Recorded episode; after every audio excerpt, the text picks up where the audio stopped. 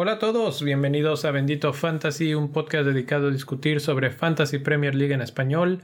Mi nombre es Leo y hoy me acompaña Luis para una gran entrevista.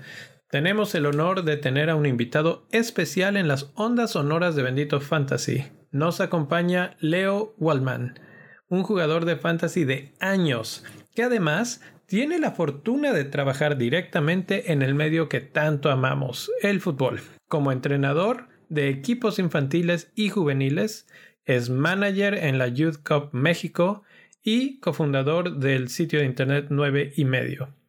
Platicamos de su desarrollo como entrenador, de cómo afecta o cambia su perspectiva al ver el fútbol desde una óptica un poco más táctica y cómo todos estos factores afectan a su forma de jugar el fantasy. Es una gran charla no solo para iniciar el torneo, sino que nos va a quedar para varias jornadas hacia adelante, porque cuando se tiene un amor por el fantasy se nota, y hoy es uno de esos casos. Los invitamos a que se queden con nosotros y que los sigan en redes sociales como arroba leo-waldman y sigamos conectando y haciendo crecer esta comunidad. Y con esto, pues vamos de lleno a la entrevista.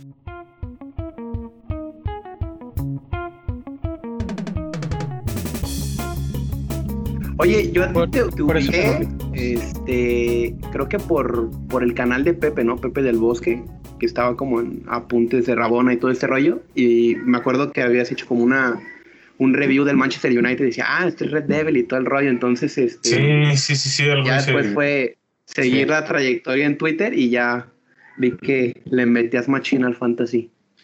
Sí, sí juego fantasy, me gusta bastante y juego en varias ligas y así. Este,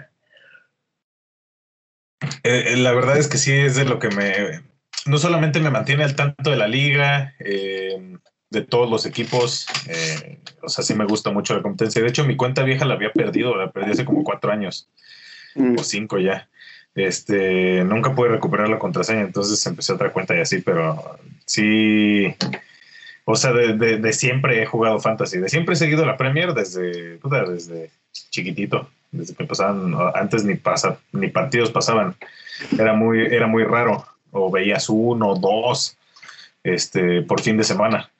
Y pues estuvo, ya que, ya que se empezó a hacer más grande, pues me empezó a gustar más y más y más, y ya que ahora ya, ya juegan varias ligas y, y más, ya le meto un poquito más de, antes era más visceral, o sea, sabes, metía jugadores de United porque pues, le voy a United, ¿no? Pero ahora ya, o, jugadores que me gustaban, ¿no? Me acuerdo que metía a de Alessandro, por ejemplo, nada más porque pues me gustaba de Alessandro, pero pues no porque fuera a hacer puntos, ¿no? Entonces ya hasta, ya jugar serio desde hace como cinco años, yo creo. No, un poquito más, ya que estamos en 2000, esta va a ser la 2021. No, ponle que como desde la 2014 jugar ya serio. Sí, sí, sí. ¿Y te ha ido bien en alguna de esas ya serias? ¿Qué es bien? Bueno, ¿cuánto es lo mejor que te ha ido? Yo creo que en las últimas, yo creo que en las últimas dos, o sea, considerando el ranking de México, eh, que fue como el, en las dos fue como top 100 de México. Entonces, eso es bien.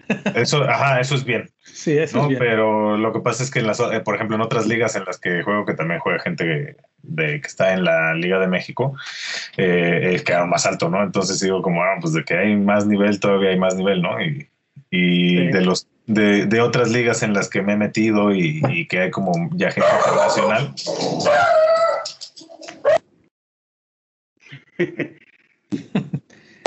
Disculpa, mis perros. Este, no pasa nada.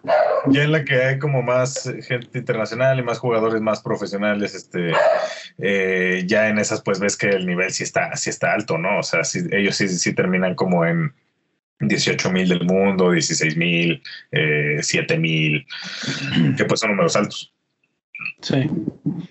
Sí, esos son, esos son los ya, como dices, los pro, ¿no? Los que... Sí viven para esto o de esto. Y además, eh, si tú, si tú más o menos empiezas a, seguirlos y ves a lo que se dedican y todo, muchos, pues es gente metida en análisis de datos, interpretación de, de cosas que, que, uno a lo mejor no puede ni, ni, llegar a entender, ¿no? Como gente que está metido como en eh, toma de decisiones de empresas en, en finanzas, eh, este, o de corporativos que, que, que, analizan y procesan muchos datos, ¿no? Luego tienen herramientas que incluso nosotros que, pues que tenemos el Excel, pues no podemos ni imaginar, ¿no? Entonces, pues muchas veces es, no sé, es, difícil eh, interpretar y además creo que pues hay mucho contenido en Internet, también ese es el problema, ¿no? Que pues también hay que filtrar bien qué es lo que es basura y qué es lo que es este eh, buen, buen contenido, ¿no? ¿De dónde tú, tú consumes de este contenido de, de fantasy en particular? Sí, sí sigo algunas cuentas. Sigo principalmente a FPL Tips, sigo a Davey FPL y a FPL TV. Son los, los tres a los que sigo eh, como en YouTube. Em, de ahí y de em, Twitter. En Twitter sigo algunas cuentas que son como las básicas, como la de Ben, ben Krellin, este, ¿sabes? Sí, como ese tipo de, de las más básicas, este eh, Abdul, que es FPL Salah, este, que, te pone como los, eh, los resultados de las, o lo que dicen las, eh, ¿cómo se llaman? Los de las apuestas. Ah, eh, no, también hay otra cuenta que sigo de rueda de prensa, pero mucho es de lo que yo ya sigo desde, pues desde hace muchos años, que es como de, de que yo sigo, doy mi seguimiento a muchos de los equipos, eh, me meto a Sky Sports Diario, a BBC, este, a los feeds de los equipos en Twitter, eh, voy sacando como de otros, de otras fuentes evaluando otro tipo de cosas a las que yo también me dedico porque yo tengo la licencia A de Conmebol, entonces a veces buscando otro tipo de contenido también pues me voy poniendo al tanto de muchas cosas y, me encuentro con otro tipo de estadísticas, entonces como voy mezclando todo eso y finalmente pues como, como que me gusta mucho eh, jugar a lo que es mi instinto, ¿no? O sea, realmente como que en estos de que eh, en estos de los que yo me baso, eh, fíjate como FPL Tips, eh, Davey FPL, como que de ellos eh, principalmente saco algunas, algunos tips de algunos jugadores de bajo precio que de repente como que no había considerado y que, lo ponen en la balanza, ¿no? Y como que digo, mira, este, este no es, este no es mala opción por a lo mejor este precio o que, sabes, como que me gusta seguir como el tipo de movimientos y estrategia. A lo mejor si veo que alguno de ellos mete a Richarlison, digo, como mira, vamos a ver cómo está jugando el Everton, le pongo un poquito de atención y a lo mejor yo me encuentro con alguien más y digo, yo voy a meter a Calvert Lewin, ¿no? Por ejemplo. Eh, entonces, eh, pero mucho de eso, de lo que a mí me gusta jugar es este y pelearme con también, obviamente, cada fin de semana con mis propias decisiones, ¿no? O sea, con, con fíjate que tengo ahora el sentimiento de que este es el que la va a pegar, ¿no? O sea, de que, de que esto va a pasar y, y sabe tan amargo cuando no pasa como sabe tan dulce cuando sí, cuando sí le pegas, ¿no? Claro. Sí. Ahorita se me vinieron a la mente un montón de temas que se pueden ir más profundo. Mencionabas que tienes la licencia, ¿no? Y es por a lo que te dedicas. Eh, ¿Entrenas tu fútbol diariamente? Eh, sí, yo llevo ya más de 10 años, bueno, 10 años casi, eh, considerando que la pandemia se ha comido uno, entrenando a nivel infantil y juvenil. Entonces, pues sí, sí estoy familiarizado también y, muy metido como en la parte de, de, entrenamiento, ciclos deportivos y, físicos, preparación física, etcétera, ¿no? Eh, entonces muchas veces yo tomo ese, ese enfoque, eh, me gusta tomar más o menos, ajá, eh, pero sí estudio la licencia A de Conmebol, ahorita todavía tengo que hacer el, el viaje a Argentina para, para homologar la, la, licencia y poder proceder con la, con la PRO, pero pues principalmente lo que me dedico es entrenar equipos y, organización y, administración de proyectos deportivos enfocados en fútbol, ¿no? Entonces, para, alguien que es completamente ajeno a este mundo, eh, pues ya tan, bueno, yo voy a llamarlo profesional, de, meterte bien en el mundo del fútbol, entrenar, etcétera. Eh, ¿Qué tan larga es esta, este camino que has recorrido? Eh, dices que llevas 10 años, pero es desde que empezaste a, estudiar, pues, lo, que necesitabas para llenar estos requerimientos para licencias. No, fíjate que es desde que comencé a entrenar los grupos, ahora sí que desde que empecé en el, en el más bajo de los eslabones, ¿no? Cuando, cuando comencé a ir a, dar balones, a repartir balones en un entrenamiento de un equipo de ocho años, ¿no? Eh, desde ese día, sí, ya tiene como 11 años eh, debe haber sido alrededor de 2010.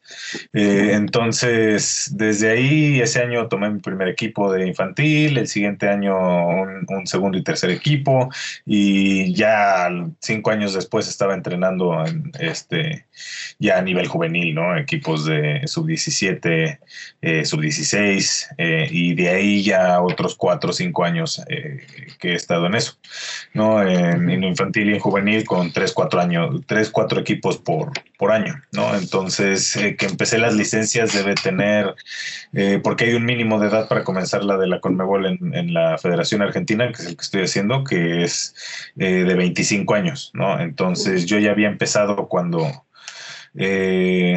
cuando había hecho la primera de las licencias, la digamos la C, para empezar luego la B, eh, ya había tenido experiencia con, eh, por ejemplo, eh, cursos de primeros auxilios, pues con cosas de cancha, ¿no? Ya estaba familiarizado con mucho lenguaje, con, o sea, que, era prácticamente lo que yo quería y por lo que yo empecé en, un poco antes en un nivel, en un nivel inferior y pues ahora sí que en, el eslabón más bajo, ¿no? Ya desde ahí pues ha sido un camino, un camino largo y pues hasta, o sea, yo justamente eso es a lo que me dedico, ¿no? A, cosas y proyectos de, de fútbol, ¿no? Y, y justamente dentro de todo eso, mucho de lo que me he dedicado es a, fútbol inglés, ¿no? O sea, no en, la práctica, sí trabajaba en una escuela de, fútbol que era una escuela inglesa eh, aquí en Ciudad de México, pero pues bueno, de ahí sí, por ejemplo, ahí sí discutía mucho con, con mucha gente inglesa que juega.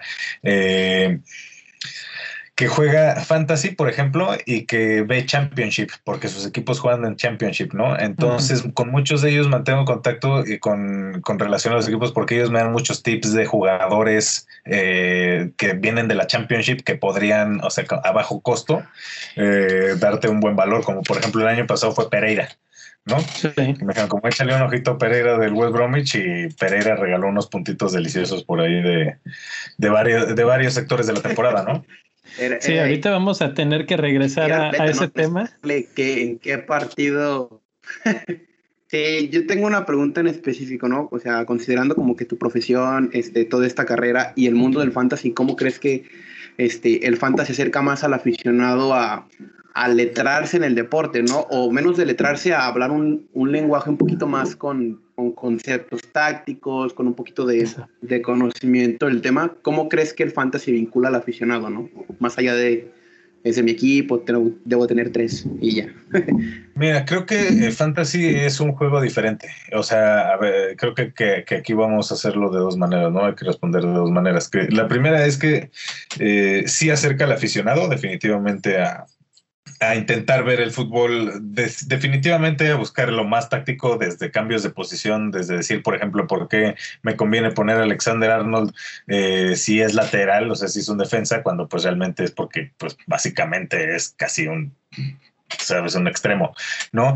Eh, entonces sí te acerca a buscar más información, sí te acerca a de otra, sí te da un, un, enfoque diferente al deporte, al fútbol en, en, específico, a, buscar eh, otro tipo de datos que en realidad no buscarías si no, si no estuvieras jugándolo. Eso es, eso es definitivo.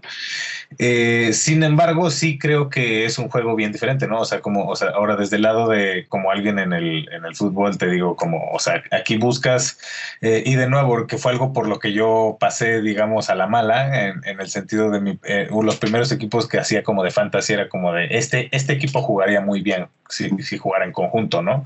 Y pues pone a Maquelele y cuánto dar puntos Maquelele, ¿no? este, entonces, em, de cierta manera creo que también requiere un análisis diferente de datos. Si yo, si yo llegara con un análisis de, eh, por ejemplo, de expected goals y expected assists per 90 minutes, eh, nada más porque sí, nada más con esos datos, pues no alcanzan como o sea, para hacer ningún tipo de trabajo, ¿no? eso, eso es muy difícil de que yo nada más con esos dos datos o tres datos te pudiera poner algo en cancha, ¿no? Que lo pudiera llevar a la práctica, ¿no? Es como si yo llegara con un... Eh, electricista y nada más le diera dos cables, ¿no? Eh, entonces, em, creo que se juega de una manera diferente. Hay mucha, hay mucha gente que, te voy a poner el ejemplo, ¿sabes quién es eh, Magnus Carlsen, no? Sí. Sí. Eh, pues, o sea, Magnus Carlsen, el, el, el chessmaster número uno en, en, ajedrez, o sea, es un gran jugador de fantasy. ¿Tú crees que sea un buen jugador de fútbol? No, creo, la verdad lo he visto y no, no tiene pinta.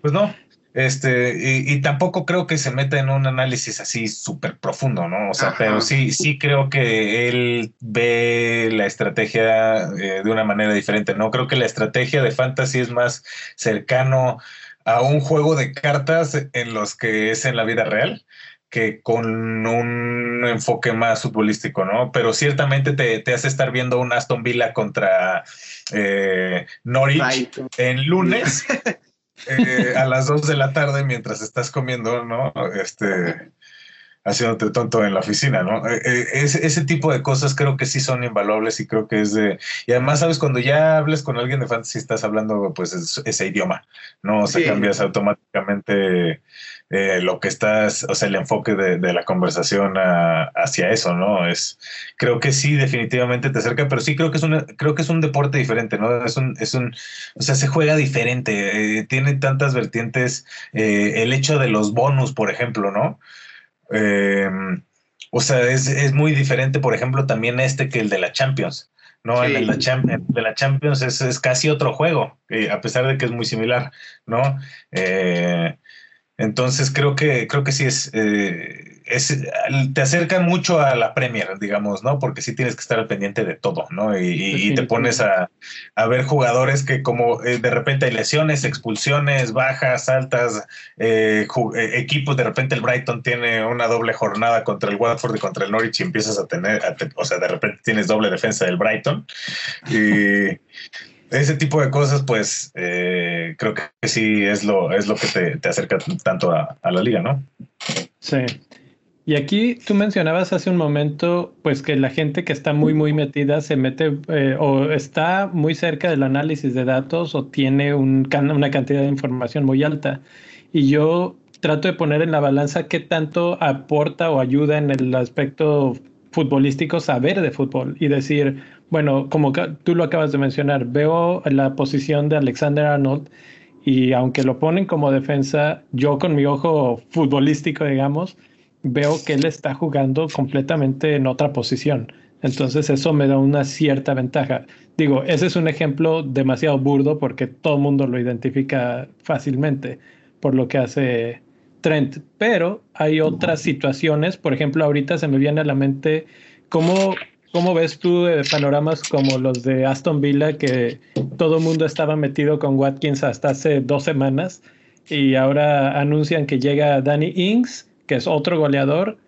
Y no sé si viste la noticia en estos días que precisamente dijeron no vamos a jugar con Watkins en la banda, sino que lo vamos a tener en el centro. Entonces ahí entra un poco ya más esos conceptos de teoría de, parado en la cancha y de decir, ahora, bueno, ¿cómo piensas que va a parar eh, Aston Villa, por ejemplo?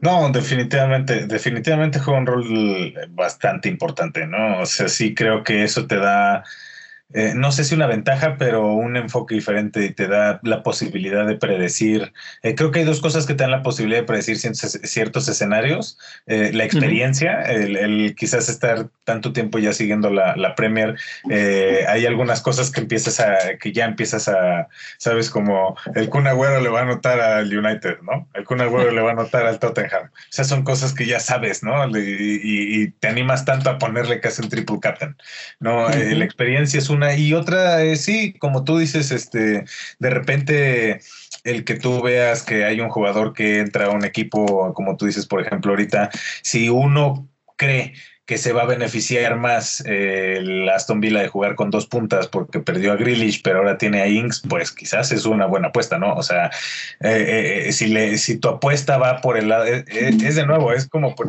por, eso te digo que es un deporte diferente, ¿no? Es, entonces le voy a apostar un poquito a, aquí a mi conocimiento, ¿no? Es, es a qué le estás apostando. Le estoy apostando más al, análisis de datos. Hay gente que juega nada más evaluando los números y los datos, ¿no? Y les va muy, muy bien. Hay otros que juegan mucho a al como, como, dicen, a cazar los, eh, los partidos fáciles, ¿no? El, Van cazando el, fixture hunter. Eh, otros juegan a, más o menos ir pre, eh, predecir este tipo de situaciones con base en ese tipo de conocimiento, ¿no? El ver un jugador que se va a beneficiar más de alguna situación, de alguna lesión, de algún otro jugador, este, por ejemplo, eh, ahorita se lastima Kevin De Bruyne y tú dices cuando se lastima De Bruyne generalmente le dan más libertad a Gundogan, eh, entonces Gundogan se vuelve una buena opción por 7.5, ¿no? entonces definitivamente sí tiene que ver el, el cómo analizas y, y, y, qué tanto apuestas a eso, ¿no? Y a lo mejor si no es tanto tu fuerte, pues pues te enfocas en otro fuerte, ¿no? Que quizás es, tu fuerte el análisis de datos o el, jugar a, la contraria, ¿no? Eh, hay quienes les gusta poner de capitán, hay, hay un, un chavo que juega en, la liga en la que yo juego que eh, es bastante competitiva, en la que casi siempre trae como a cinco o seis diferenciales, ¿no? Es, él siempre va en contra del template y, siempre está oh. entre los, los, primeros lugares, ¿no? Entonces es de, es de, los que de repente trae tres defensas del Brighton y uno de ellos es Donk de capitán, pero le saca 18 puntos, ¿no? Es de esas jornadas en las que Donk se, se vuelve un animal. Y, y, pues le sale, ¿no? Y, y, él no es una persona que sepa tanto fútbol, pero recae mucho en, en, en, en datos, en, ir cazando los fixtures. Entonces, pues ahora sí que depende de lo que le quieras apostar, ¿no? Yo creo que si, si, si, sabes analizar bien el juego, también puedes sacar ventaja de eso, pero lo mismo te puede no salir, ¿no? O sea, a lo mejor te, te puede salir de que en el juego sí resulta una ventaja, pero en el fantasy no. ¿No? O sea, sí, sí, hay un, sí hay un beneficio para el equipo en el, en el juego, en el, en el colectivo, pero no te está resultando en puntos porque no, no, te, no te está generando números en el fantasy, no te está dando asistencias. A lo mejor más libertad para Marcial eh, quiere decir que Cavani mete más goles, ¿no? Entonces, ¿a quién vas a poner? Sí. Y ahí es, se me... Sí, yo tengo como una pregunta muy, un poquito más de lado a tu, a tu equipo en fantasy, ¿no? ¿Cuáles son tus apuestas este año? Y la otra, ¿quién crees de las nuevas llegadas que crees que pueda ser un, no sé, un recolector de puntos en fantasy, ¿no? Con estos fichajes rimbombantes en Inglaterra, ¿no? Que se ve que tienen dinero. ¿Cuáles son tus apuestas y estos de que acaban de llegar?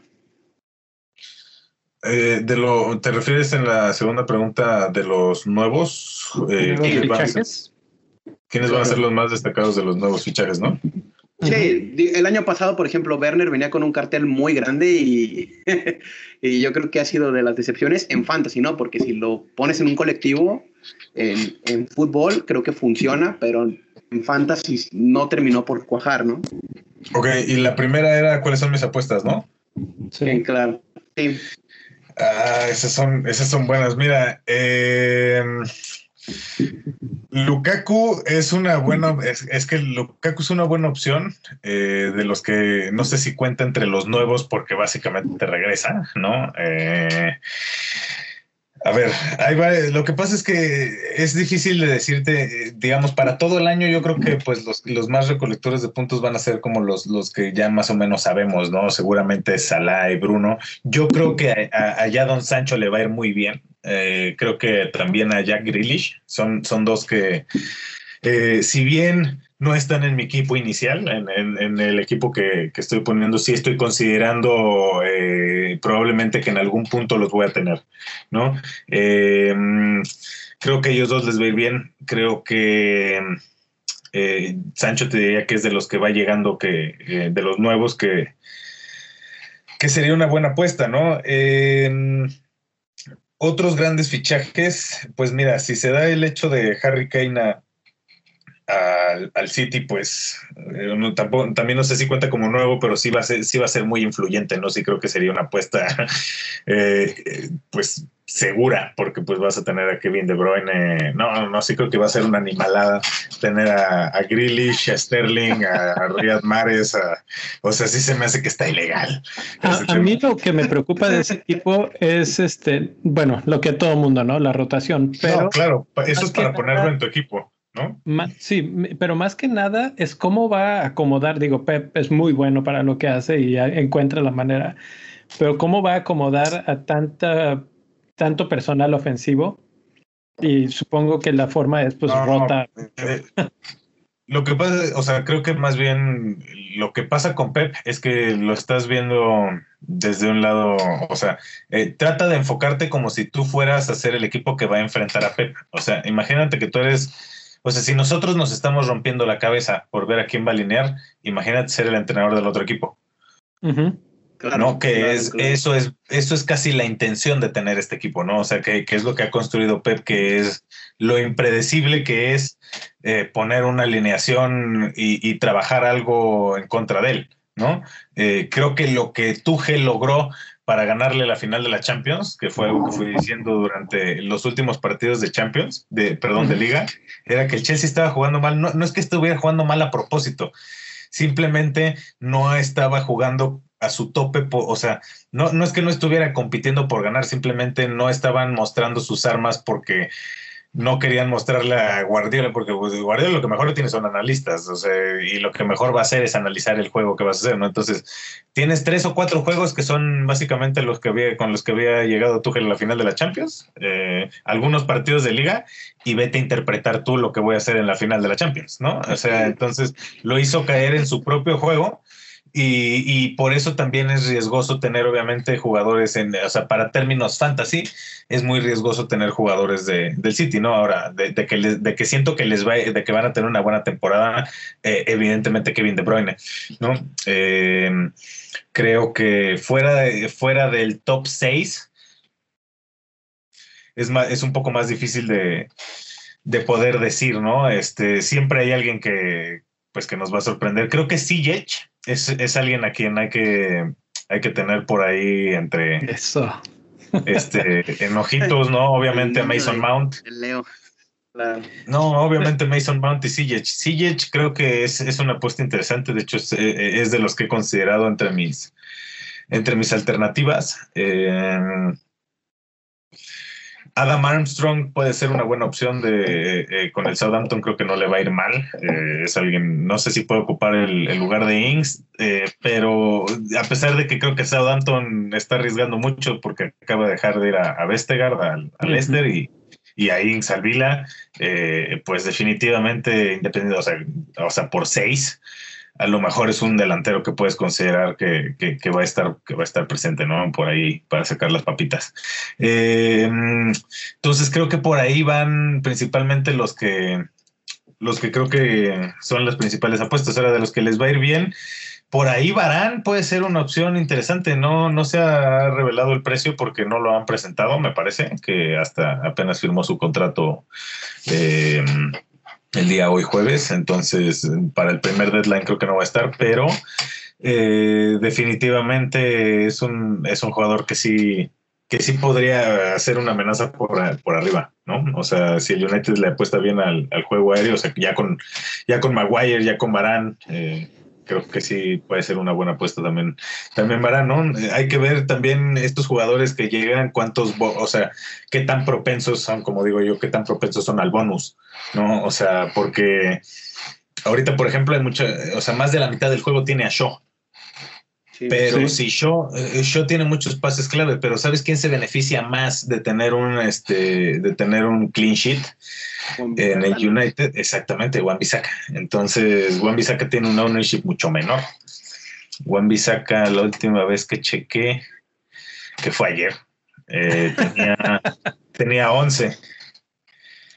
sí, y, por ejemplo, Shaw es el, ahorita el jugador más, o sea, que están más equipos, ¿no? Creo que 54. Y por ejemplo, los pesos pesados que son Fernández y Salah apenas llegan al 50, ¿no? Y te das cuenta que yo se atribuía mucho eso a, la cuestión euro, ¿no? O sea, la euro del Luke Show es de, de enmarcar definitivamente, ¿no? Y muchos creen ese contexto de que si no es asistencia de Fernández Bases, de hecho, y olvida a Guamisaca, como dices. El problema es que cuestan lo mismo. Sí. Y que Shaw este, también tiene el beneficio de que está con los set No cobra corners y cobra algunos tiros libres. Claro. Y sobre el United, ¿cómo los ves? ¿Campeones? Este, ¿La dinamita en fantasy? ¿Crees que ya, ya dieron el salto para competir con los dos de arriba que son este, Manchester City y Liverpool o crees que les falta todavía una pieza? y yo le agregaría todavía a eso, todavía, ¿cómo ves a, a Solskjaer? ¿Sí crees que, que es el verdadero, como que lo hemos tenido en el sub y baja de no, ya lo van a correr, no, si sabe, no, no sabe, eh, y, pues ha aguantado ya su tercera temporada, pero finalmente... Es el, es el mini Fergie, es el mini Fergie, mío, mío este, no creo que sea tan bueno como Ferguson, porque nadie, o sea, creo que eso es como, o sea, intentar ser tan bueno como Messi. Eh, pero sí creo que es como lo más cercano que vamos a estar a todo el concepto.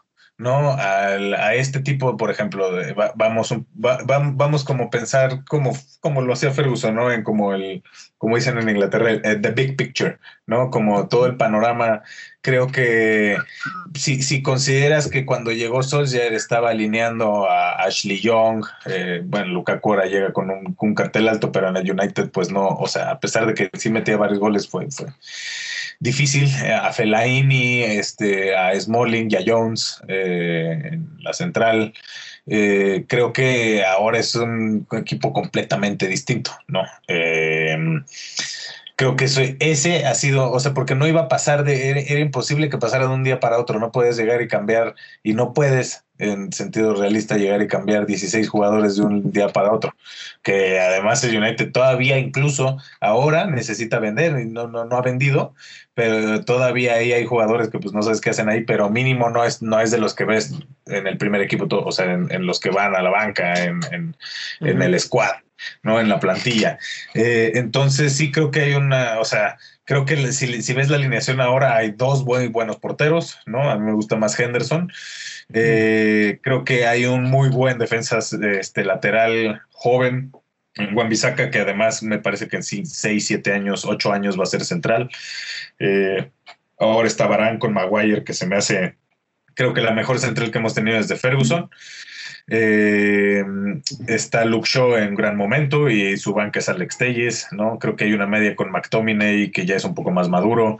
Eh, además de que quienes están ahí en, la, en el cuerpo técnico de, de Solskjaer algo saben de la media, que son Carrick y Fletcher, ¿no? Este, está McTominay, está Pogba, está Fred, que se me hace un excelente recuperador, que sí, sí, sí creo que eh, o sea, recuperó lo, o, mínimo empezó a valer un poquito, no sé si lo que se pagó, pero, pero se me hace un jugador de gran valor para la plantilla.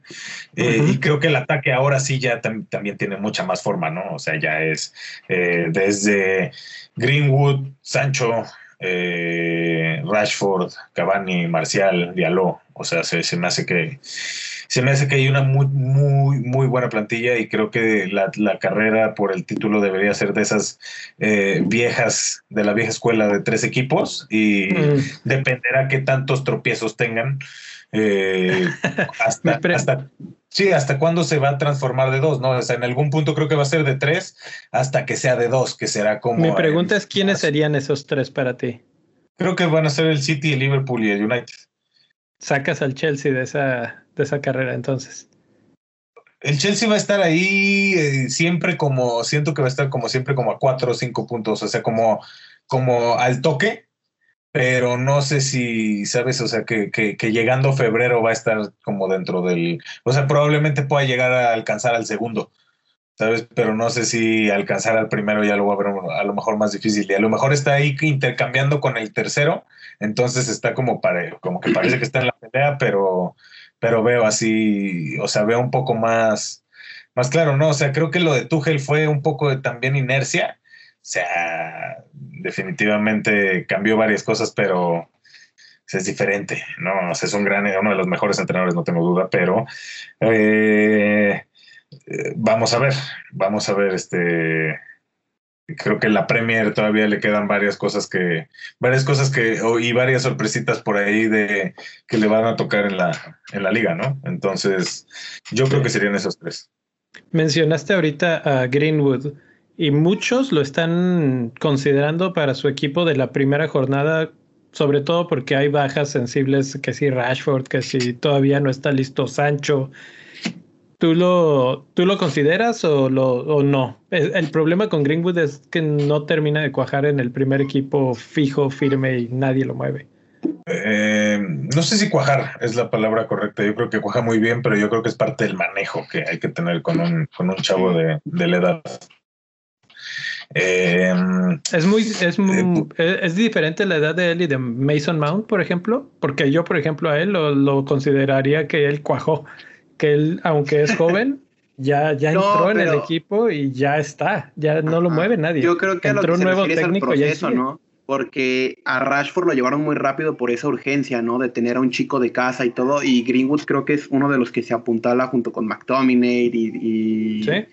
y creo que están Brandon Williams también. No, Mason Mount tiene 22 años. Ok, cierto. Y Mason Greenwood debe tener 19. Sí, es más joven, es más joven. 19, tres años menos. Em, y también, o sea, son varias cosas que, hay de diferencias, ¿no? O sea, tanto en la posición, eh, en lo que requieres para jugar la posición. Eh, creo sí son varias cosas que hay que considerar, ¿no? Eh, eh, especialmente las cargas. Eh, las cargas físicas que le puedes poner a un chavo no son las mismas que le puedes poner a un, a un ya adulto de 21. Justamente 20, 21 es diferente a los de 18, 19, por, no por tanto, pero sí existe un desgaste importante, ¿no? O sea, sí, sí, sí, lo que se, o sea, se dice que lo queman. No, o sea, si lo quemas no en el sentido de que lo quemas futbolísticamente, sino que físicamente, sí, lo, o sea, por más que quiera, no es que no quiera, sino que no alcanza, ¿no? Por, o sea, puedes darle, puedes darles baños de, frío, puedes hacer lo que quieras, puedes, pero es diferente el ciclo que van a tomar. Entonces tú tienes que llevarlo diferente. No pueden jugar a lo mejor los 90, ¿no? A lo mejor hoy te voy a meter 30.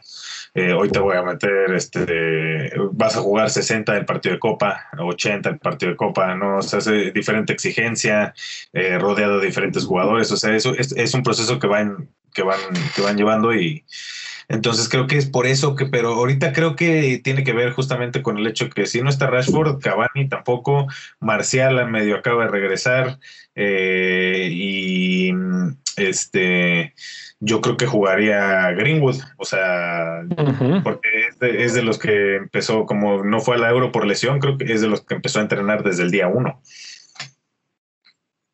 Claro, claro. Y respecto al, al Ingardiño, a la gran leyenda del, del West Ham que ahora regresa al United, ¿lo ves con posibilidad de entrar en esta rotación? Hablando de que el Solskjaer al principio creo que lo usaba porque estaba y después ya que encontró a Bruno, encontró a Mata como el segundo hombre, lo sacó del esquema. ¿Crees que este, siga manteniendo este envión anímico de, de enero que agarró hasta, hasta ahora? Pues no sé, quizás, quizás por eso no lo han terminado. No sé si no lo han terminado de vender porque no hay comprador, este, o no lo han terminado de vender porque por ahí es, es, es chico de casa. Lingardiño es niño de casa, entonces él está ahí desde los, desde los creo que siete años, este, y, todo el mundo lo quiere mucho, ¿no? Entonces yo creo que por ahí sí se le, sí se le busca dar alguna, alguna posibilidad. O sea, creo que incluso el, que haya él aceptado el ir al West Ham debe haber sido, o sea, parte del argumento para convencerlo a ir, debe haber sido como para que regreses y vuelvas a tener la posibilidad, ¿no? Y creo que justamente tener la posibilidad tendría que ser después de algo como lo que hizo, ¿no? No sé si, no sé si le alcance, eso sí, no sé, no, no sé si lo alcance para, como para que te diga, gástate, ¿cuánto cuesta? ¿7.5? Sí, siete. siete. No, siete. no sé si, que te, si te alcance para meterlo con, sí, costando siete, pero, pero de que a lo mejor por ahí juega unos 10, 15 minutos y el resultado está cómodo en estos primeros partidos en los que falta gente, por ahí puede ser. Bueno, ahorita al principio no puede porque le dio COVID, entonces. ah, bueno, pues entonces sí, sí, quizás, no sé si lo, no sé qué decirte de Lingardiño. Es un, es un tema difícil. Es una incógnita. Yo me, yo me quiero brincar a, los rivales acérrimos de, de, Manchester United porque pues con la lesión de Robertson se abrió una lata de gusanos ahí con un tal Simicas. Con el griego, ¿no? que cuesta cuatro millones y que todo el mundo quiere tener en sus equipos porque con eso pues obviamente se, se, libera mucho presupuesto. ¿Te metes en ese tipo de, de, apuestas tan temporales o te alejas de plano de eso? Pues mira, no, lo estoy considerando, eh, lo tengo ahorita en el draft, eh, en el último, pero no sé si son, no sé si son cuatro puntos esperando la pérdida, ¿sabes? O sea, porque aquí hay, aquí hay, o sea, como creo que tres cosas muy sencillas que pueden pasar, ¿no? O sea, tres escenarios muy sencillos, que es el primero es que estés haciendo el, doble defensa con Alexander Arnold, porque todo el mundo tiene a Alexander Arnold, ¿no? Entonces, en un escenario en el que Norwich te haga un gol, pues ya te comió a lo mejor el clean sheet de los dos jugadores, ¿no? O sea, eh, eh, también está el escenario en el que en el que te pasa todo lo contrario, pero no sé qué tan seguro estoy de, vaya, creo que si bien puede ganar el Liverpool, creo que la última vez quedaron 4-3, una cosa así, ¿no? Y Puki les hizo les hizo tres goles o una cosa así.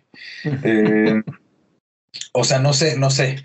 Eh, sin embargo, eh, creo que sí apela mucho el a lo mejor cubrir el que si Alexander Arnold no hace una, no, tiene algún, algún retorno en, ofensiva, pues que te pueda brindar ese, pues que te cubra más bien ese, ese clean sheet en el caso que lo obtuviera, ¿no? Pero el problema ahí es que ahora vas a tener el, tema de que cuando regrese Robertson, que probablemente sea después de la jornada 3, o sea que a lo mejor te alcanza para ponerlo eh, contra el eh, Norwich, contra el Burnley, y la jornada 3 igual es contra Chelsea, ¿no? Entonces por ahí este, ya con Lukaku, este, pues eh, es un escenario difícil para tener doble, o sea, no sé si tener doble defensa de Liverpool, eh, depende de qué, formación juegues, ¿no? Si juegas con tres y estás apostando a que tú otro, porque, el, o sea, porque si más, de, más del 50 del juego tiene a Shaw, eh, en la jornada 3 que el Simicas y si tienes el doble juegan con el Chelsea, en esa jornada el United juega con Wolves, ¿no? Entonces, pues a lo mejor no es que sea seguro que tengas ahí tus, tus tres, o sea, tienes ahí un, escenario difícil de, manejar y si quieres, o sea, vamos a imaginar que lo, que lo metes en la banca, entonces ya te bloqueaste si quieres meter a Jota o si quieres meter otro, otro Liverpool, ¿no? Entonces, a lo mejor es un jugador que vas a tener que sacar y, y si lo vas a tener que sacar, pues a lo mejor es por un hit, ¿no? De, de menos cuatro y pues a lo mejor si ya te dio los seis, pero luego te va a dar un hit de cuatro, no sé. Entonces todavía es una decisión difícil de, de, tomar. Y a, y a, esa situación que toda esa situación que mencionas es exactamente la que ronda por mi cabeza, pero además de eso hay que considerar que en el momento que vamos a decir jornada 3 que ya regresa Robertson, que jugaron contra Chelsea, etcétera, mucha gente lo empieza a vender, tal vez esos 4 millones se vuelven 3.9, ¿no? Y entonces ya no solo no tienes un jugador, o bueno, un jugador que no, no va a jugar, pero además un jugador que te está perdiendo valor y eso puede ser riesgoso también. Exactamente, y más si tienes a Foster de portero, veo muchos Fosters en muchos drafts y Foster creo que también puede bajar de valor. Eh, entonces, hay tres jugadores que creo que pueden bajar de valor, y, pero uno de ellos no estoy nada seguro, ¿no? O sea, creo que el primero es Foster, el segundo es Micas y el tercero es Amarty. Amarty porque no sé si, si Rogers lo va, lo va a poner y donde no lo empieza a poner Rogers va a perder el valor bien rápido, ¿no? Porque si no juega esta jornada y la siguiente ya juega Vestegar, pues no creo, o sea, ¿cuándo va a jugar a Marty? ¿no? Eh, entonces, ahí están 0.3 perdidos de un madrazo. Sí, sí, sí, sí. Esos son los que nosotros les llamamos los jugadores trampa. sí, sí, sí. Y, ahí están clarísimas. Eh, ahorita eh, estabas platicando, bueno, platicábamos de Liverpool y mencionaste que en la jornada 3 Manchester United va contra Wolves y se me vino a la mente Wolves pues cambio de entrenador, cambio de probablemente de sistema eh, y al regreso de el Lobo Mexicano. ¿Qué esperas? ¿Cómo ves a Jiménez? ¿Crees que regrese? ¿Crees que le cueste trabajo? qué, perspectivas tienes para él? Híjole, no sé, la verdad que me gustaría ver, me gustaría ver a, o sea, no, no, me, no me estoy acercando a ningún asset del Wolf, a ningún jugador de Wolves por lo mismo, ¿no? O sea, necesito ver cómo van a jugar, este, cómo van a usar a, Jiménez y finalmente cómo está Jiménez, ¿no? O sea, además tienen un calendario difícil, tienen Leicester, Tottenham, Manchester United y luego tienen por ahí un, un periodo en el que después de ver esos partidos a lo mejor te puedes animar porque juegan con Bradford, Watford, Brentford, eh, Southampton, Newcastle y Aston Villa, ¿no? Entonces... Eh, por ahí hay una oportunidad en la que, pero yo no me acercaría mucho ahorita, por ejemplo, a los a los jugadores de Wolves, la verdad, la verdad es que sí no. Además, son, más bien como para observar, ¿no? Sí, no, además perdieron a Patricia. Además, o sea, sí, claro. Sí, no me acercaría a Conor Cody ni nada, ¿no? Sí, claro. Yo tendría como una pregunta para, para ir cerrando un poquito más esta conversación, o sea, sobre equipos, los que quedan de Londres, tanto Arsenal, Spurs, que pues, son de los de, equipos Big Six, y ya si gustas incluir al Crystal Palace, creo que el Brentford también. Sí. Interesante en ellos, sabiendo que están un escalón por debajo del Chelsea, ¿no? Que el Chelsea tiene como que una plantilla mucho más vasta, pero por ejemplo, Crystal Palace, viene con Patrick Vieira, tiene un proyecto muy, muy, muy divertido, ¿no? Con mucho joven. Eh, sí, fíjate que lo de Crystal Palace, como siempre, ya sabes, aquí la experiencia es la que cuando te cuando más bien cuando recaes un poco más en la experiencia, ¿no? Ya uno sabe que con Crystal Palace puede ser o una tragedia horrible o una sorpresa tremenda, ¿no? Que de repente está por ahí las primeras jornadas en sexto lugar, no sabe cómo no se va a mantener ahí, evidentemente, pero pues ahí está peleándose por un ratito con, con los grandes dos o tres resultados o realmente una tragedia que todo el mundo los vole. ¿no? Entonces creo que, por ejemplo, Crystal Palace es uno de esos impredecibles como Newcastle también, eh, ¿Sabes? O sea, uno desde los que uno tiene que esperar a ver qué es lo que van a, o sea, qué es lo que van a hacer esta temporada. Mientras que, por ejemplo, Arsenal, Arsenal, mira, yo tengo una, un principio así de que no violo, es muy difícil que lo viole, pero uno de mis principios en el fantasy es no meter jugadores del Arsenal. Porque los jugadores del Arsenal no puedes fiarte nada con ellos de absolutamente nada. O sea, lo mismo de repente pueden golear a Liverpool, les puede ganar el Norwich en su casa, este, pueden hacer lo que sea. ¿Sabes? Es lo más impredecible. Puede, lo mismo Tierney te hace 21 puntos que menos 4. O sea, no sabes cuál de los dos, o sea, Arsenal va a salir, ¿no? Ahorita en mi draft tengo a Ben White porque, porque lo tengo de banca. Eh, entonces creo que ahí estoy apelando un poco más a que tanto cuesta 4.5 como que creo que va a jugar, como que es ese defensa que, bueno, en caso de que no juegue uno mes defensa, pues que entre Ben White, ¿no? O sea... Entonces, antes tenía también a Smith Rowe, que se me hace que también, si bien va a jugar más y va a producir más de los 5.5 que cuesta, también no sé qué tanto o sea, es que no puedes recaer de nuevo, no, no recaería, no, no, no recaería en el Arsenal. Eh, quizás le va a mejorar, yo creo que sí le debe de ir mejor que la temporada pasada, eso sí. Eh, a Tottenham, pues le va a ser difícil porque si no está, si, no está Harry Kane y con tan poco tiempo para gastar en el mercado, creo que el Levy además es lo más propenso a hacer dos o tres compras de pánico, seguramente de España que no tienen dinero. Y entonces, pues es impredecible ahí también con nuevo entrenador, probablemente recayendo un poco en Son. A Son creo que le puede ir bien, eh, pero no sé si a Tottenham le va a ir tan bien como pues es que evidentemente Harry Kane. O sea, estás perdiendo al líder goleador y asistidor.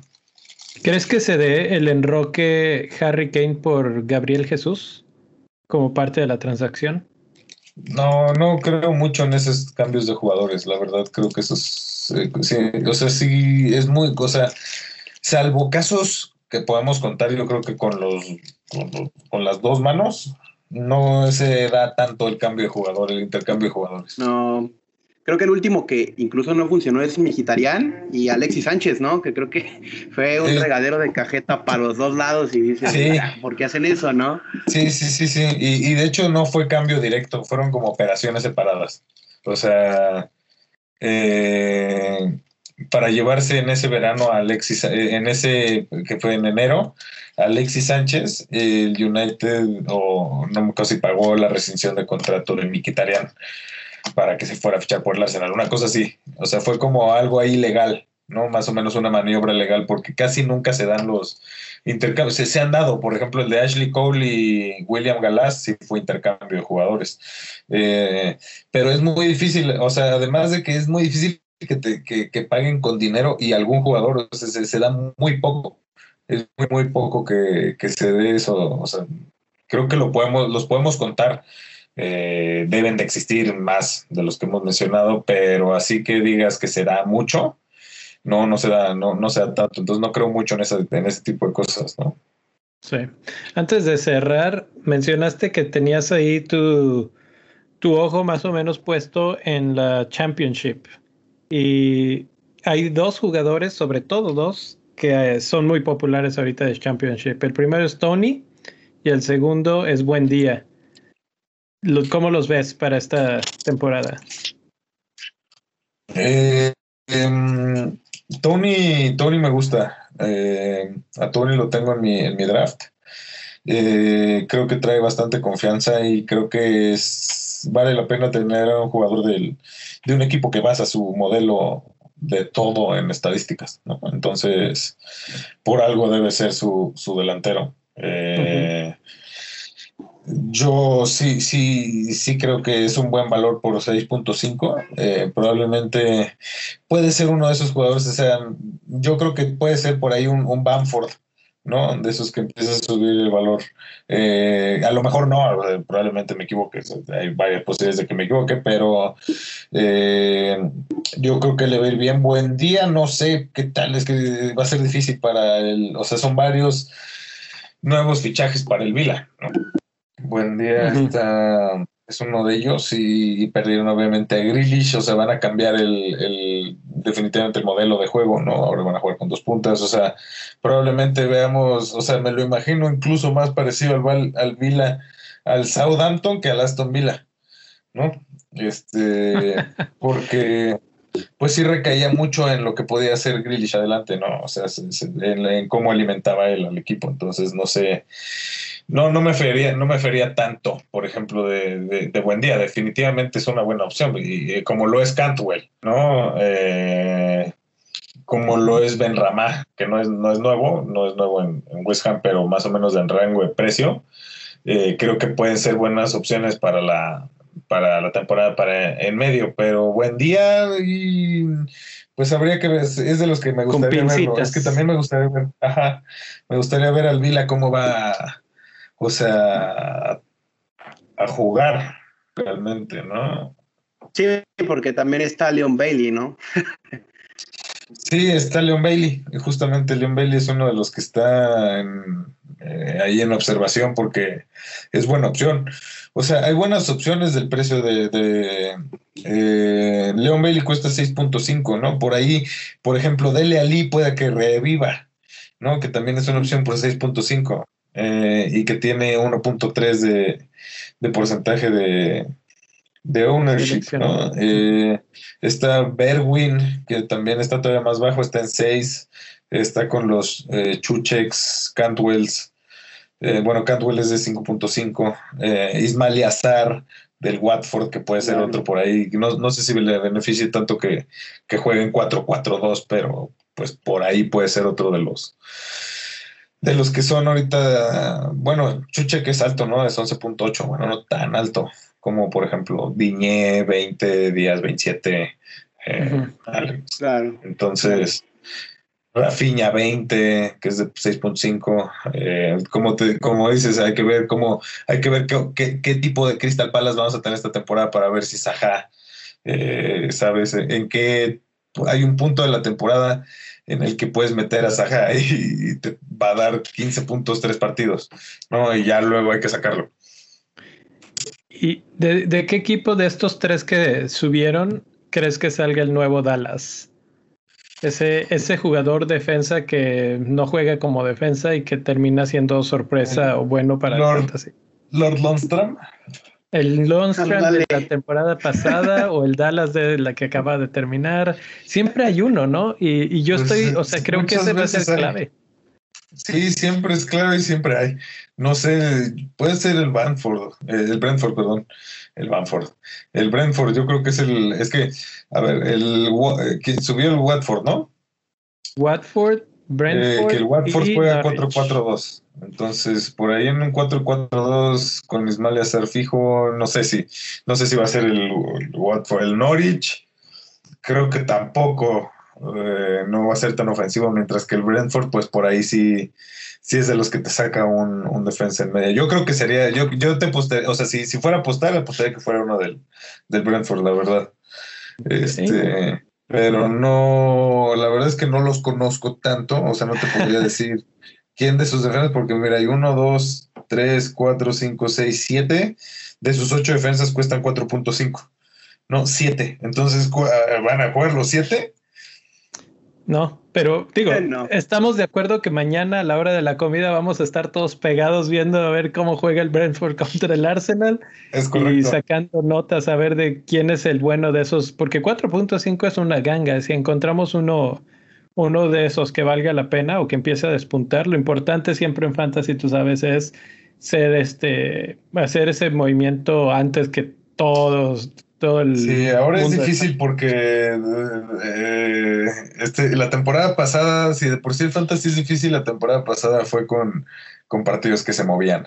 Entonces, eh, ahora creo que hay como justamente el, tema de las de algunas early transfers, o sea, de algunas transferencias que, que, debería de ser temprano, yo no me confiaría tanto en algunos casos porque a mí me gusta esperar, especialmente cuando hay jornada de Champions y de Europa League, ahí siempre me espero hasta casi siempre el jueves o viernes en la mañana, a pesar de que puedas perder por ahí si te alcanza, o sea, si, si estás muy apretado pues le tienes que apostar, ¿no? Pero ahora con tanto el tema de lesiones como que pueden dar positivo de COVID, está bien difícil. no, más bien cuando, cuando me refiero a, a, temprano, me refiero a una o dos jornadas antes de que realmente explote y que todo el mundo lo identifique. Eh, pero, pero para eso, pues hay que tener un poco de esa vista crítica y decir, ah, este cuate está jugando acá, o, o está subiendo mucho, o está tirando buenos centros, no sé, algo así y que, que eso lo identificas más viendo el partido o analizando las repeticiones o lo que sea que, que de otra manera. Igual, bueno, con estadísticas también. Eh, pero bueno, ahí es donde, donde iba, que, que, va a aparecer alguien y tenemos que estar más o menos, pues, pues vivos. ¿Tienes ya elegido tu capitán?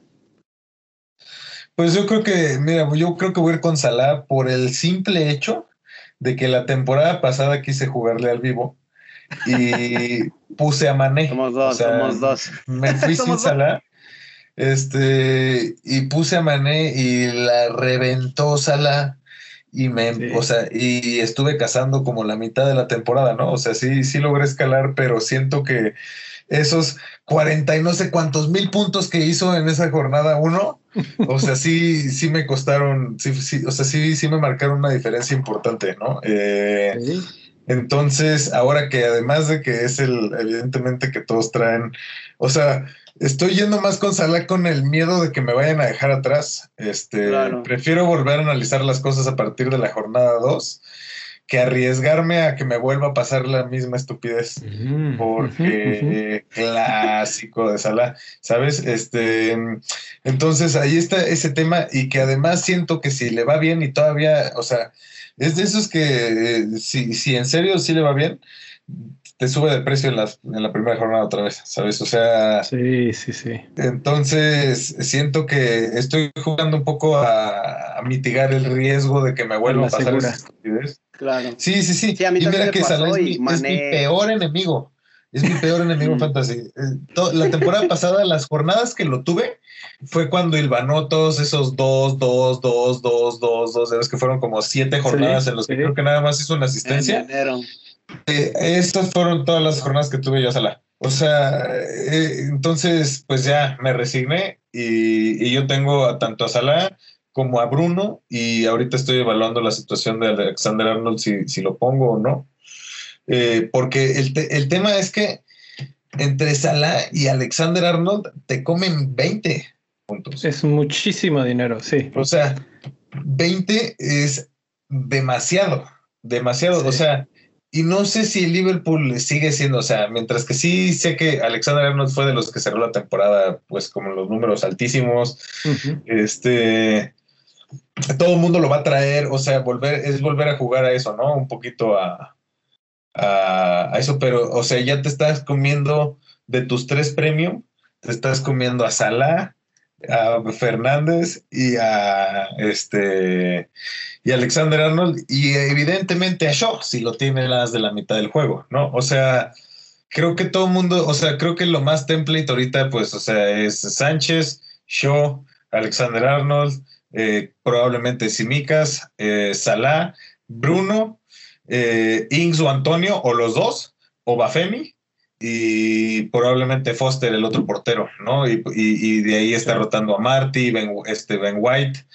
Y ya de ahí, pues quien está poniendo un asset del City probablemente puede ser Mares, eh, uno de United puede ser Greenwood, o puede ser Gundogan, o puede ser Grealish. Eh, está dentro de los que rotan por ahí, que también he visto Ailing, eh, sabes, de los que más he visto elegidos, ¿no? Rafinha está en todos los drafts.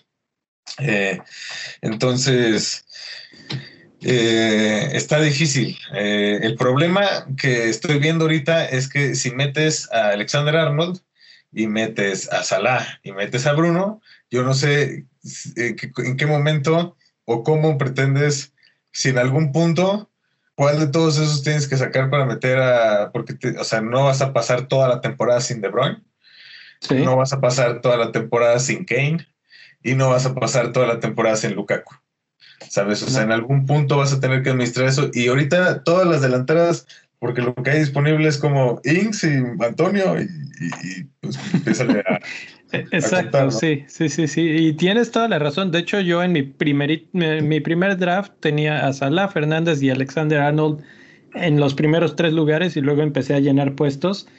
Y sí lo terminé, pero el último lugar era horrible. O sea, ya los últimos dos jugadores eran nada. Exacto. Mientras que hay varios jugadores que es difíciles de, difíciles de poner porque son, a ver, vamos a ver, Mason Mount, Sijic, eh, Pulisic, eh, Foden, Havertz, Jadon Sancho, Son, ¿sabes?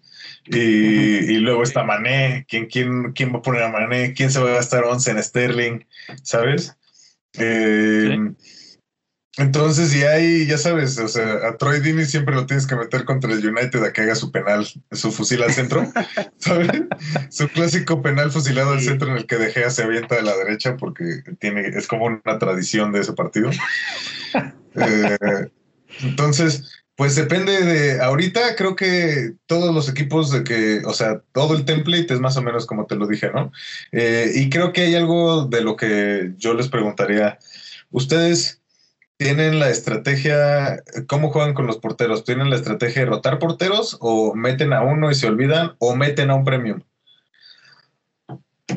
Luis. A ver, a ver, yo, yo arranco. Yo sí procuro agarrar 12, 4.5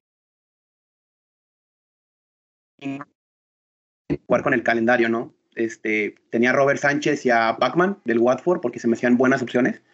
Y, y había, en mis inicios, aplicaba mucho la del portero de 5.5 y el de relleno. Y ahí entraba Lloris, entraba Patricio. Este año está Martínez, que le tengo miedo porque las primeras tres fechas son muy tentadoras porque ataja y la probabilidad de clean es, es latente, pero yo creo que invertir en porteros, allá los de seis se me hacen un exceso, ¿no? Sí, sí, yo concuerdo. Yo hace mucho, ya yo creo que más de tres años que no compro un portero caro. Lo más caro que he pagado por un portero es de 5.5 y fue a eh, Martínez en sus momentos más caros en una wild card. Pero, pero sí, sobre todo procuro empezar con porteros baratos, no tan abajo, no tengo en 4.5, eh, pero sí que roten. Eh, hay mucha gente que le gusta, por ejemplo, o que menciona el asunto este de tener a los dos porteros del mismo equipo, por ejemplo, a, a Bachman y a Foster. Eso no me gusta, no me gusta nada porque en el partido que les toca horrible, no sé, Manchester United o City o lo que sea, pues sabes que tu portero puede ser hasta números negativos. Entonces, por lo menos para esos casos me gusta tener una alternativa. Hay veces que te toca que los dos porteros juegan partido feo y pues ya ni modo, pero, pero te da un poco más de flexibilidad.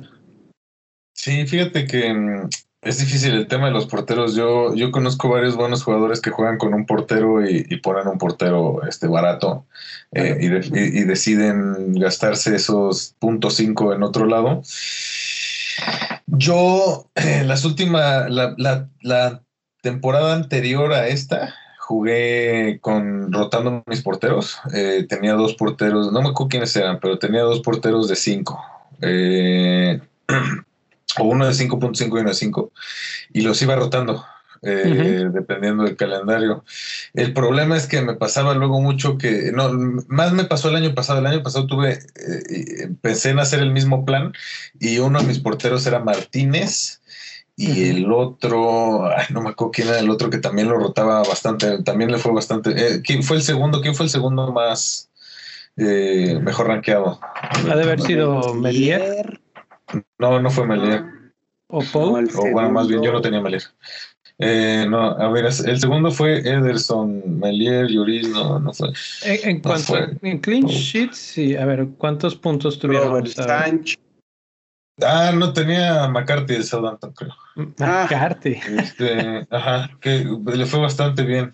Em, entonces, eh, un rato los rotaba, pero ya después, pues, Emi Martínez, pues, o sea, ya, ya fue como innegable, como ya no lo voy a, o sea, ya no lo voy a cambiar. Y hasta el problema ahí que tuve, con el que me encontré, fue que ahora tengo 4.5 perdidos en otro lado, en, la portería, ¿no? O sea, tengo, tengo una transferencia perdida en la portería. Eh, entonces me encontré con ese problema y este, ya decidí ya no mover a Martínez. El problema es que luego todos tenían a Martínez, ¿no? Entonces, eh, este año eh, empecé en mi primer draft poniendo a Sánchez y a Foster, luego vi que Foster probablemente no vaya a jugar, luego seguramente lo van a sacar.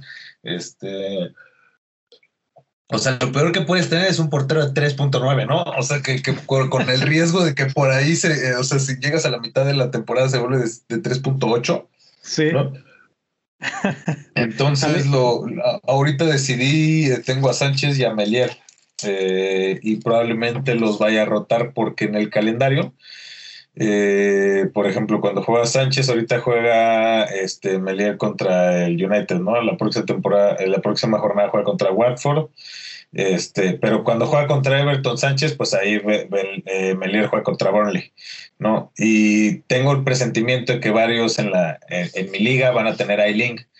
Entonces, por ahí, sí, me, o sea, para meterme ahí en la defensa del, del, Leeds en ese tipo de jornadas, pues eh, creo que voy a optar por ese tipo de estrategia, porque no me encanta, no, o sea, no me encanta tampoco tener, o sea, voy a tener al portero del Brighton y si de repente el Brighton te empieza a hacer una de sus payasadas, este, o sea, yo no sé si ahora voy a tener también un portero ahí estancado, porque realmente es el, es el portero pero base, ¿no? O sea, realmente si te sales de ahí, Pickford ya es de 5.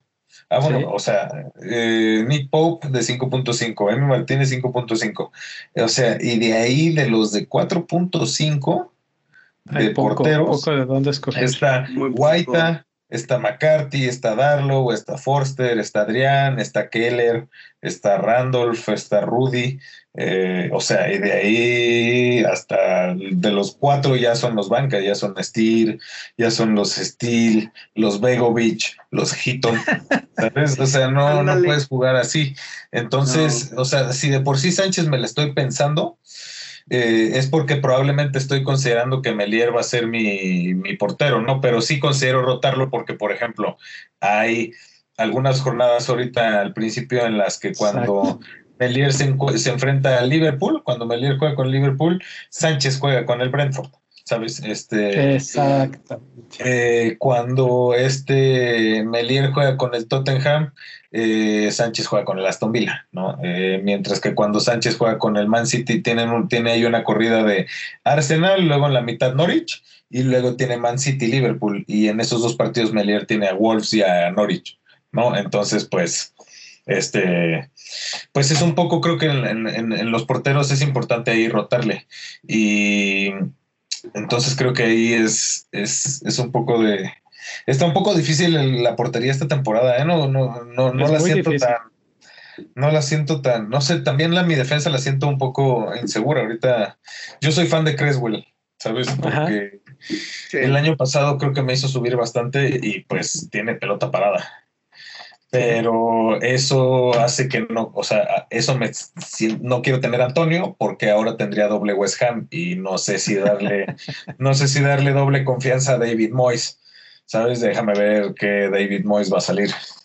Sí, el de qué año va a salir, exacto. Ajá. Entonces, si voy a, o sea, si, si de repente quiero sacar 0.5 de la defensa, pues a lo mejor Creswell es el que sacrifico, ¿no? Si veo que, que ahí está el, problema, ¿no? Creo que luego. Una de las cosas que tengo pensadas hacer es este quizás bajarme de Sánchez para ir por un dunk, ¿no? Que también tiene tiros libres. Y ese puesto de portería este, aprovecharlo en otras posiciones, porque los de 4.5 son muy truculentos, ¿no? Y el de 5 ya te asegura por lo menos una rotación, ¿no? Como dices con Meslier, yo lo tuve, pues, pero a final de cuentas creo que si quieres seguridad y puntos es de 5 para arriba. Pues mira, puede ser eh, Webster que cuesta 4.5 eh, ahorita está lastimado Burn, no está Lamptey. Entonces creo que Webster está asegurado, además también va por arriba. Entonces ahí te ahorras eh, todavía otros puntos 5, ¿no? O sea, realmente estás cambiando un portero de 4.5 por un defensa de 4.5. El problema es que no sé, este, depende con, cuál, es, que el problema también ahorita con la defensa es que todos están sobrecargando el Liverpool. Y ese es un riesgo que yo no sé si quiero tomar porque número uno, este, bueno, Van no sé ni siquiera si va a jugar. Eh, no sé si lo están empezando a meter de a poquito. Eh, y en el partido que lo metieron, pues lo hicieron, lo hicieron, lo hicieron Boateng, lo hicieron Boateng un ratito. Entonces, yo no sé si quiero recaer en doble defensa de Liverpool. O sea, evidentemente, el año pasado vi que muchos empezaron con Robertson y Alexander Arnold. O sea, traían al, o sea, Robertson, Alexander Arnold y Salah. Era una locura.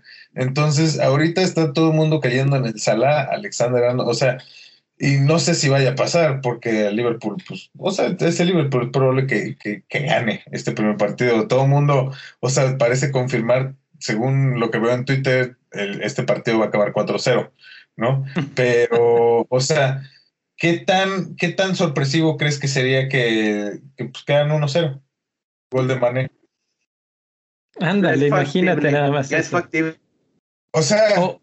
O, peor aún, 4-1 y te borren la. Exacto, 1-1, una cosa así, te borren el clean sheet.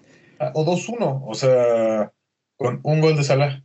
O sea, que es como de, pues, o sea, eh. Para, no sé, o sea, y, por ejemplo, no, el problema es que Alexander Arnold, y es que Liverpool no tiene malos, malos, malos juegos, ¿no? O sea, Liverpool tiene Norwich, Burnley, luego viene, le viene Chelsea, pero luego le viene Leeds, Crystal Palace, Brentford, este, no tiene, no tiene una mala correa, por ejemplo, Bruno, eh, el problema de tener, también veo mucho Triple United, no sé si Triple United, este, o sea, porque todo el mundo tiene a Shaw, todo el mundo tiene show, pero al mismo, al mismo tiempo, mucho tiempo, muchos mundo, o sea, bueno, no, ah, Fernández. Muchos, tienen a Rafiña.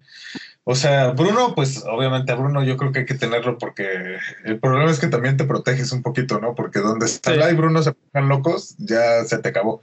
Eh, hay que empezar que lo que te pasó el año pasado con Salah.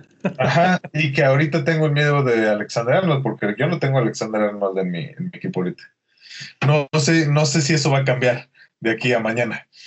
Pero es que, es que, como te digo, o sea, se me hace demasiado tener, o sea, 24, 27, 28 gastados en tres jugadores, o sea, tener, en dos de ellos de Liverpool y luego tener un jugador de cuatro, eh, si, si elijo el doble Liverpool, el Simicas, este, o sea, no sé, no sé, se me hace que, se me hace que toda esta situación ha creado un truco muy extraño ahí, ¿sabes? O sea, porque es una situación que se creó así, o sea, se creó de que la lesión de Robertson, ¿no? O sea, yo creo que si no, estuviera, si no estuviera lastimado Robertson, no habría ninguna duda de que todos podrían solamente o uno o el otro. Claro. Y, como todo el mundo dice, bueno, Liverpool va a golear al Norwich, entonces hay que meter, eh, hay que meter 16 Liverpool y 3 United. Entonces hay, hay doble, doble United eh, en muchos equipos, en la media, ¿sabes? Eh, entonces no sé, no sé qué tanto uno quiere seguir el, modelo, ¿no? Porque yo tengo, por ejemplo, este Tony, que te digo que yo lo tengo y tiene 30 por ciento de el, el porcentaje y 30.7, ¿sabes? Eh, eh, entonces, lo que eh, Wilson. ¿Cuánto tiene Callum Wilson? Déjame ver.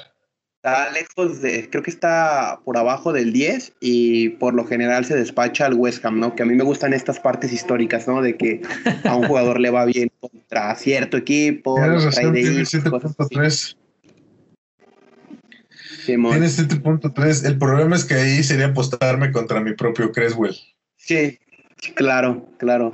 Oye, como pregunta ya, creo que ya de las últimas, ¿cuál es como tu objetivo de ranking esta temporada?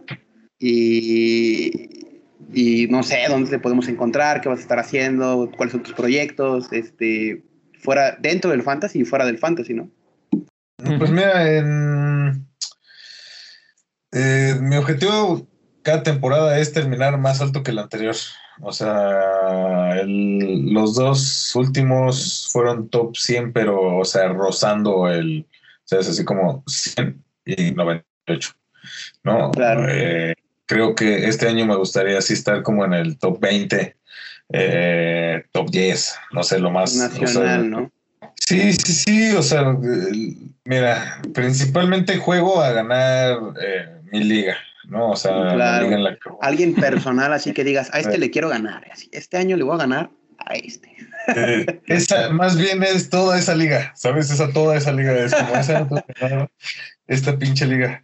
Em, pero sí me gustaría, no sé si, o sea, sí, sí, sí tengo como objetivos de en algún momento me gustaría estar, no sé, en el top. Eh, no sé, ya de los altos, ¿no? 17K creo que ya se me hace como alto, ¿sabes? O sea, 17K mundial se me hace como ya un lugar así como, ah, ese, ya es un lugar alto, 17, 15, 10, 7.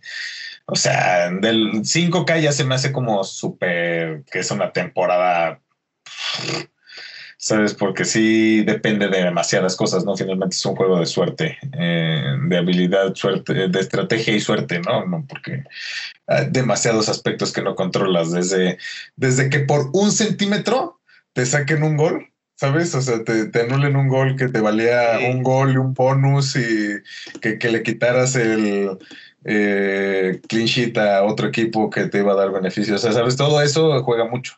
Entonces pues ese es, yo creo que el objetivo para esta temporada, ¿no? Y me pueden encontrar pues en mi Twitter en arroba leo-waldman y ahí pueden ver más o menos lo que estoy haciendo con, con varios proyectos relacionados todos al, al fútbol y en fantasy mi equipo es Waldmanistas. Siempre, siempre es Waldmanistas. En todas las temporadas se llama Waldmanistas y, y nada más en Champions se llama Waldmanistas Continental. Entonces, si también juegan el, fantasy de, Champions, ahí también, ahí también juego cada año y también me gusta bastante. También, también le no, no le pongo tanta atención como al de Premier, pero sí también me gusta jugar el de Champions.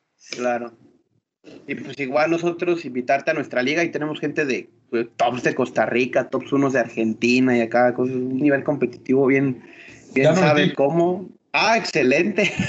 Ya, ya, se llama Bendito Fantasy, ¿no? Claro. Sí, ya, ya me metí. Hay varios, se ve que hay varios jugadores. Sí, sí, sí. Eh, ha estado bastante competida. Hace dos años el que ganó la liga quedó en lugar 26 de nivel mundial. ¿En 26? 26. Y el año pasado, hijo, no me acuerdo exactamente, pero no estaba por los 200 o una cosa así nivel mundial. Entonces, ah, este, ha, sido, ha sido fuerte la competencia y, y, bueno, cada año queremos mejorarle. Ahorita precisamente estaba dando clics a ver cómo, cómo iba la suscripción a la liga y, este, y hay bastante gente. Vamos a ver qué tal nos va. Vamos a estar compitiendo, pues ya estás ahí incluido, pues también. Eh, y, lo iremos platicando en el podcast y en el canal de YouTube todas las semanas. Este, cómo, cómo vamos, ¿no? ¿Cómo vamos Díganse, saquen sus capitanes para cerrar. Capitán Luis, para esta semana. Pues, pues con miedo a todo, ¿no? Creo que Salah Capitán el año pasado, sí, cometí el mismo error que, que Leo el año pasado. este va a ser, sí, ya jornada 2 vamos a empezar a variar, entonces este, puede ¿Sabes, ser. ¿Sabes qué? A mí me pasó lo contrario. Yo fui con Salah la temporada pasada, fueron 20 puntos, lo recuerdo perfectamente, y fue el mejor capitán que tuve en todo el torneo. Al final saqué datos estadísticos y nunca volví a igualar esa, esa capitanía. Entonces, pues, ¿para qué errarle? Pero eh, si en algún momento me volviera loco, mi segundo capitán o mi vicecapitán sería Mares. Ay, estaría. Eh, a mí me, gusta, me gusta cuando. ¿Quién ha sido el más riesgoso que han sacado de capitán? Uy, históricamente, eh, cuando, cuando este se volvieron locos en Twitter y dijeron que Duffy de capitán en una doble jornada. Eso fue, creo que la antepasada, ¿no? Sí, hace como dos o tres. Eso fue un fenómeno mundial, ¿no? la Duffy Kate. Sí, sí, sí, sí, cierto, sí, cierto. ¿Y tú lo pusiste capitán? Sí, sí, lo puse. Me fui completito con las patas de frente. creo que lo expulsaron. No, no lo expulsaron. Pero creo que hizo. algo. Hizo como un punto, una cosa así. Sí, sí, sí, sí, algo así. Yo el más, creo que el más riesgoso y en cuestión de que dije, me voy a ver súper, o sea, este no lo capitanea nadie. Creo que fue War Prowse la temporada pasada, algo así. Igual, capitanes y un punto, pero así, capitanes con expulsiones nunca me han tocado. Por suerte, ¿no? Espero que en esta no sea la ocasión, pero sí, a mí me tocó un, eh, me tocó un Pogba, eh, capitán, que fue un partido muy peculiar porque en el último minuto tuvo un penal. Y Pogba traía, yo lo traía capitán y me acuerdo que con ese penal hubiera llegado creo que a ocho puntos por anotar y haber jugado y le iban a dar el bonus pero falló el penal y creo que lo amonestaron. Ah, Entonces se fue como a menos ocho, una cosa así. Sí, sí, sí. horrible. Ese fue uno de los peores. El más arriesgado eh, que he tenido fue este una vez que puse ese, quién fue. Fue hace como tres temporadas. Em, que también puse a, un a Soyonchu, creo. De capitán. creo que siempre poner a un defensa de, capitán es tener mucha fe. Sí, pero sentía que, o sea, porque esa semana había soñado que había hecho un gol de cabeza, entonces dije, ¿sabes cómo? Voy a confiar en el instinto y obviamente hizo dos puntos. Eh, y, y lo que siempre me pasa con los triples capitanes siempre a todo mundo que juega fantasy le digo lo mismo cuando empiece a jugar fantasy, porque tengo, tengo un grupo de exalumnos que ahora ya son todos adultos de como 21, 22 años que juegan fantasy también, pero son nuevos. Entonces el año pasado les estaba diciendo, lo único que no deben hacer es dar el triple captain a un jugador del City. Nunca le den el triple captain a un jugador del City. Y yo lo he hecho las últimas tres temporadas. Wow, rompiendo ahí con la. Es que sí, el problema es un que. Un agüero en una doble, me imagino que. Sané en una doble y me dio un punto. Sí, la eh, recuerdo eh, también. Sterling en una doble y me dio un punto. Y el año pasado Kevin De Bruyne me dio 27 en una doble también. Ok. Entonces, o 28 creo. Entonces, pues bueno, de, de, de uno al otro, pero este año estoy diciendo lo mismo que no se lo voy a dar uno al City y pues seguramente se lo terminaré dando a Grealish en una doble. O a Kane, vamos a ver si, si llega, ¿no? O a Kane. pues estuvo buenísima la, la, plática. Muchas gracias por acompañarnos. La verdad es que lo, disfrutamos mucho y aprendimos varias cosas. Yo ya tengo aquí mi libretita con dos, tres notas que dije, hmm, interesante. Entonces, pues seguiremos platicando en el Twitter y, en el Discord.